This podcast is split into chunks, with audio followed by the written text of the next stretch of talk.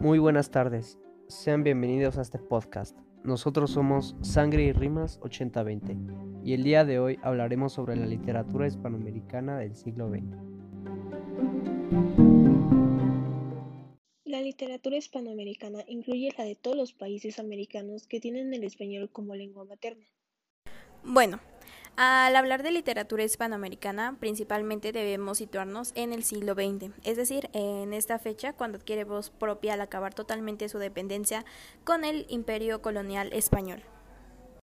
Debemos también tener en cuenta que el término literatura hispanoamericana engloba a un gran número de países con notables diferencias geográficas, culturales y socioeconómicas.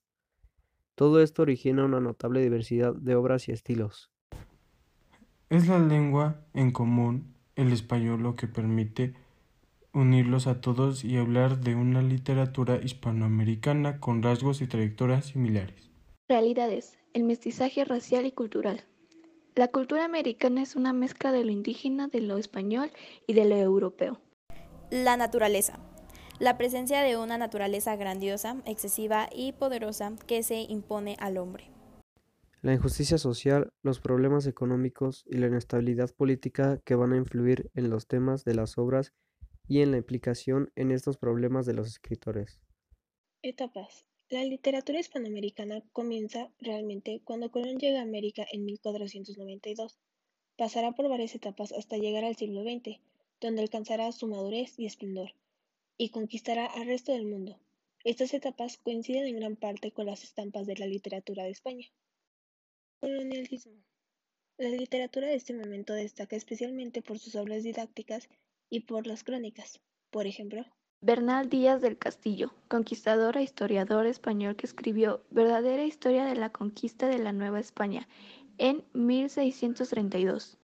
El Inca Garcilaso de la Vega, historiador peruano que narró la historia de los incas. El dominico Fray Bartolomé de las Casas, misionero e historiador. El barroco llega a Hispanoamérica donde triunfan las obras de Calderón de la Barca y de Luis de Góngora. En el siglo XVII, la monja mexicana Juan Inés de la Cruz escribió prosa, obras de teatro y poemas. Bueno, en el siglo XVIII llega el neoclasismo y las ideas de la Ilustración. Independencia. Abundan en esta etapa las obras patrióticas. Literatura y política están muy relacionadas gran preocupación por la situación social y una profunda crítica moral. Desarrollo del costumbrismo. En 1816 aparece la primera novela escrita en Hispanoamérica, Periquillo Sarmiento, del mexicano Joaquín Fernández de Lizardi. La consolidación. Llega el romanticismo en la década de 1830 y se abandonan las formas neoclásicas. Se continúa con el costumbrismo, que ayuda a la penetración del realismo que seguirá el romanticismo. Autores destacados. El ensayo es cultivado por notables periodistas que muestran gran interés por la política y la educación. Juan Montalvo, Ecuador, Eugenio María de Hostos, de Puerto Rico.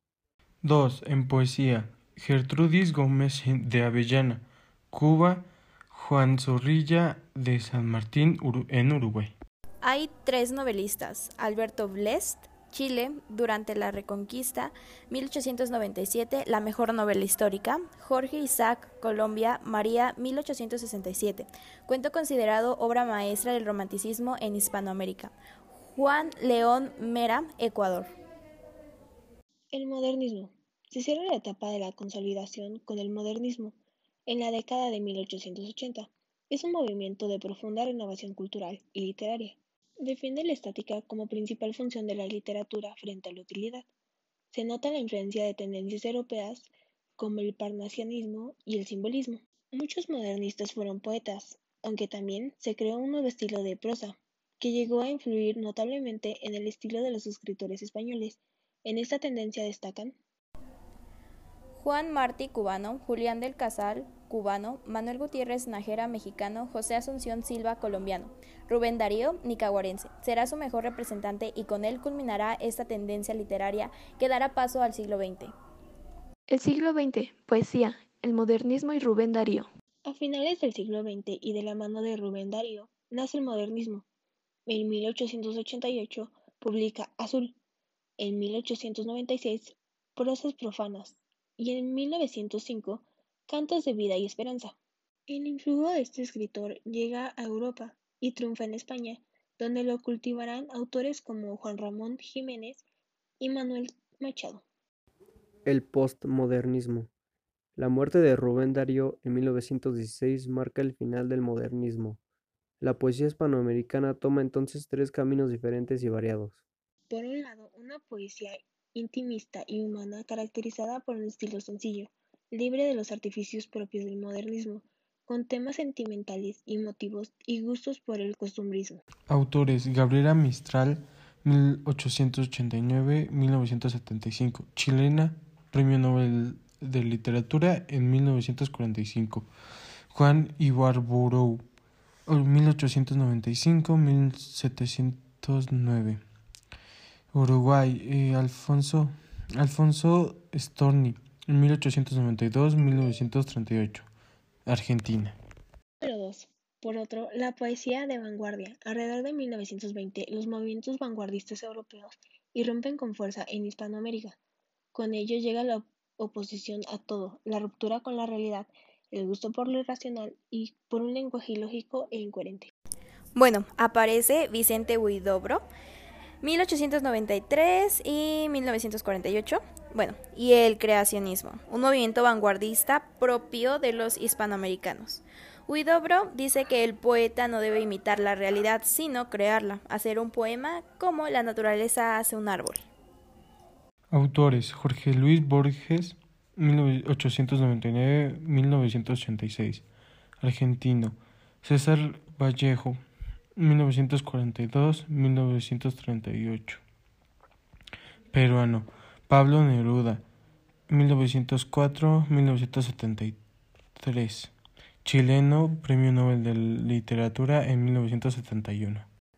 Finalmente, la poesía afroamericana o negra, que aparece en 1930 en las Antillas y que se inspira en el folclore de la zona, combinando elementos africanos con elementos españoles.